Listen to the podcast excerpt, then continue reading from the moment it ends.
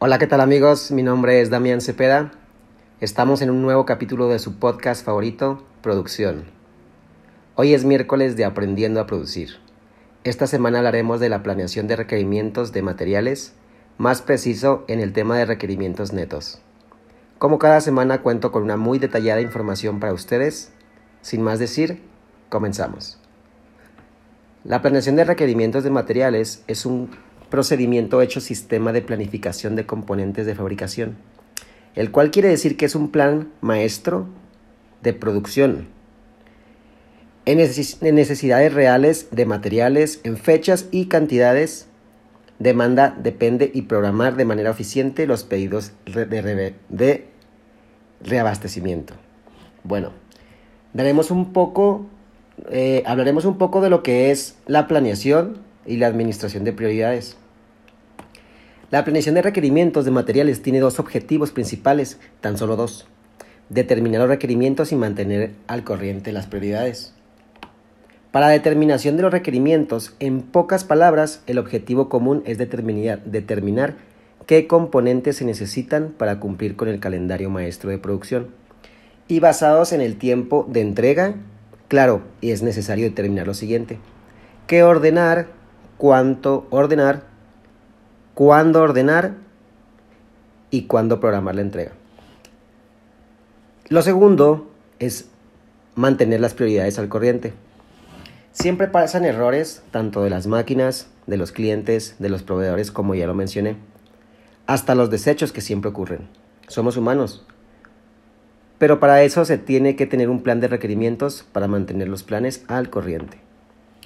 Bueno, en sí nos toca hablar de la programación de requerimientos netos. Y esta corresponde al entregable del MRP. O sea que en esta determinación las condiciones para el lanzamiento de las órdenes proyectadas, tanto órdenes de compra como órdenes de fabricación, su diferencia respecto a la programación de requerimientos brutos es la inclusión de inventarios, niveles de seguridad y recepciones programadas, adjuntándose al devenir de la, de la producción real. Bueno, en tantas palabras lo voy a explicar, ¿verdad?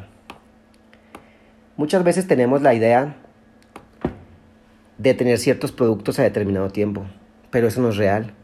Los requerimientos netos apenas es algo irreal, pero tenemos que restarle varias cosas, como lo son los inventarios disponibles. Y es así como tenemos una liberación planeada y obviamente es menor a la supuestamente que ya teníamos en mente.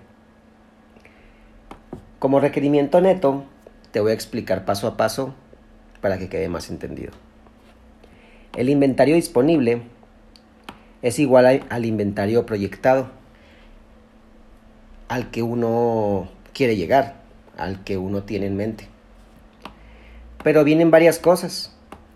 Por ejemplo, los requerimientos netos son iguales a los requerimientos brutos, pero se le resta el inventario disponible. ¿Por qué?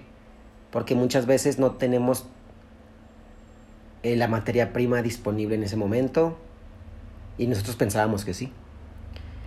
Viene la recepción planeada. Es igual a si los, requerimientos netos son mayores a cero. Debe efectuarse una recepción planeada por el tamaño del lote. En caso de ser así, es lote por lote correspondiente al requerimiento neto. Entonces, para tú saber que el requerimiento neto es justo eso, le tienes que restar al requerimiento bruto el inventario disponible. Es así como tenemos una liberación planeada que viene siendo, según el periodo de, que se planee la recepción, debe liberarse tantos periodos antes como sea el tamaño del lead time. Bueno, en pocas palabras a todo lo que dije antes, yo encuentro que muchas veces nos ponemos algunas metas a cumplir, como aquí las entregas de producción, pero sin darnos cuenta de la materia prima disponible, de la gente que trabaja con nosotros, si los proveedores cumplen con su entrega a tiempo, si tenemos la gente necesaria para dicha producción. Por eso con esta tablita que, voy a dejar en, el, en el escrito, podremos encontrar, bueno, más bien entender un poco más la manera de realizarla. Los requerimientos de producción siempre deben estar bien pensados porque muchas veces podemos pensar en realizar dicha producción sin contar con todo lo que ya anteriormente he mencionado. Y así podemos quedar mal con el cliente, incumplir contratos en el tiempo y forma, y eso significa perder contratos y, lo más importante, dinero. Entonces, no sé si les queda claro. De igual manera dejo el escrito para que se den cuenta de detalladamente lo, lo que les estaba contando. Y esto fue todo. Gracias por escucharnos en una semana más de producción, el podcast de información interesante que nos ayuda con, al conocimiento humano. Nos vemos el siguiente miércoles con más temas relacionados a la producción. Gracias.